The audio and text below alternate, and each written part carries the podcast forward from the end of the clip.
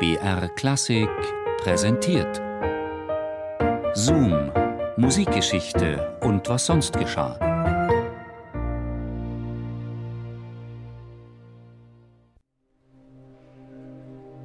Mein lieber Freund Alexander Viktorowitsch, entschuldigen Sie bitte mein Schweigen. Ich habe eine Ewigkeit niemandem geschrieben.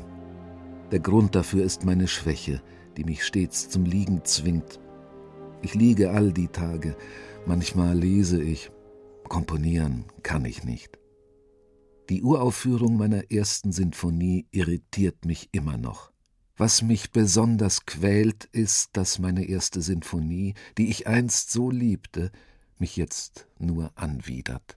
Sergei Rachmaninow schrieb diesen Brief an seinen Freund, den Komponisten Alexander Zatajewitsch, im Mai 1897. Es waren bereits zwei Monate seit der missglückten Uraufführung seiner ersten Sinfonie vergangen, doch die Verzweiflung über das Fiasko hielt immer noch an. Dabei hatte alles so gut begonnen. Sergei Rachmaninow galt als Hoffnungsträger der Moskauer Musikszene. Seine Oper Aleko das erste Klavierkonzert und die Orchesterfantasie Der Fels ließen einen zukünftigen Meister der russischen romantischen Schule erahnen. Rachmaninows erste Symphonie entstand in einer Atmosphäre der totalen Anerkennung und Zuversicht. Die Leichtigkeit, mit der ich die Symphonie komponierte, füllte mich mit Stolz und Freude über meine Fähigkeiten aus. Ich hatte eine hohe Meinung über mein Werk, dem ich die Themen aus dem kirchlichen Chorbuch Abihot zugrunde legte, in allen acht Tonarten der russisch-orthodoxen Kirche. Ich war ganz sicher, neue Wege in der Musik entdeckt zu haben. Die Ernüchterung kam bei der Generalprobe. Ich erkannte mein eigenes Werk nicht. Die Instrumentierung schien mir schrecklich zu sein, aber auch die Musik war nicht besser. Tja, Manchmal sind die Schicksalsschläge so hart, dass sie den Menschen völlig verändern. So geschah das bei mir. Als die unbeschreibliche Qual der Uraufführung zu Ende war, bin ich ein anderer Mensch geworden.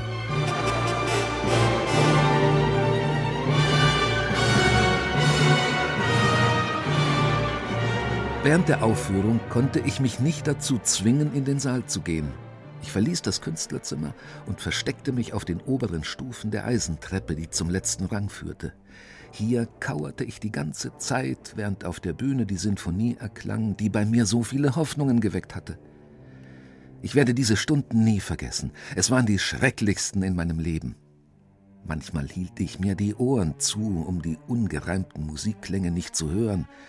In meinem Kopf hämmerte nur ein Gedanke. Wie konnte es passieren? Warum? Kaum waren die letzten Akkorde erklungen, rannte ich verzweifelt die Straße hinunter. Ich erreichte Newski-Prospekt, stieg in die Straßenbahn und fuhr hin und her. Eine endlose Fahrt, endlose Straße, Wind, Nebel und ich, verfolgt vom Trauma meines Misserfolgs. Das Fiasko der ersten Sinfonie war ein gefundenes Fressen für die Zeitungen. Der Kritiker César Cui veröffentlichte am 29. März 1897 eine vernichtende Rezension. Wenn es in der Hölle einen Konzertsaal gäbe und man beauftragte einen Komponisten, eine Symphonie über die Plagen Ägyptens zu schreiben, dann würde dieses neue Werk dem Auftrag in idealer Weise entsprechen. Damit bezog sich der Kritiker auf die ungewöhnliche hohe Konzentration der Dissonanzen in der Sinfonie. Es ist bis heute nicht klar, ob Rachmaninow es so komponiert hatte oder ob diese reiche Palette an Dissonanzen eher auf die Leitung Alexander Glasunows zurückzuführen ist.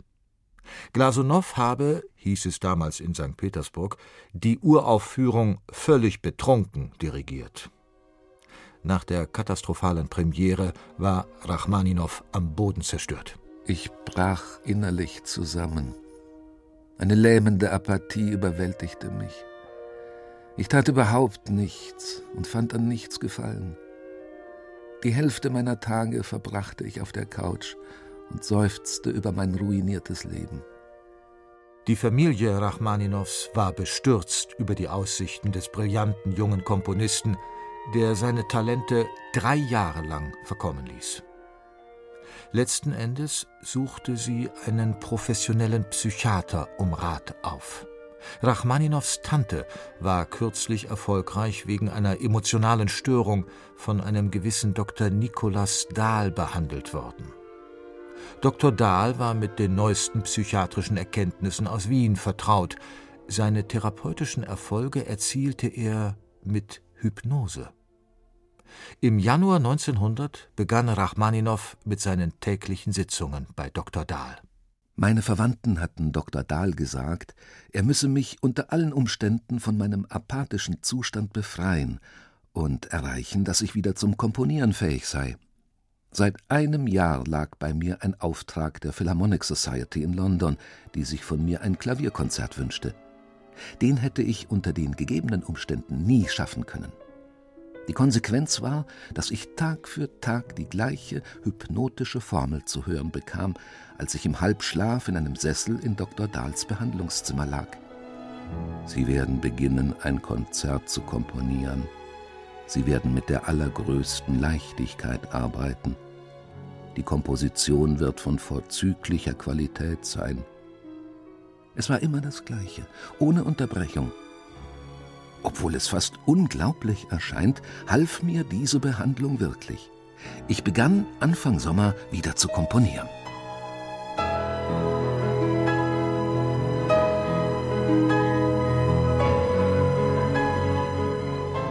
Es entstand eines der schönsten und berühmtesten Klavierkonzerte in der Musikgeschichte. Das Klavierkonzert Nummer 2 in C-Moll.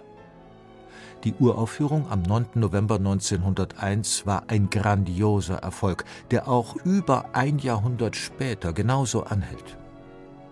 Das Klavierkonzert widmete der dankbare Komponist seinem Doktor. Da das Konzert in Moskau gleich berühmt und beliebt wurde, rätselten alle, wieso ich dieses Werk ausgerechnet einem Arzt widme. Die Wahrheit kannten nur meine Tante, Dr. Dahl und ich.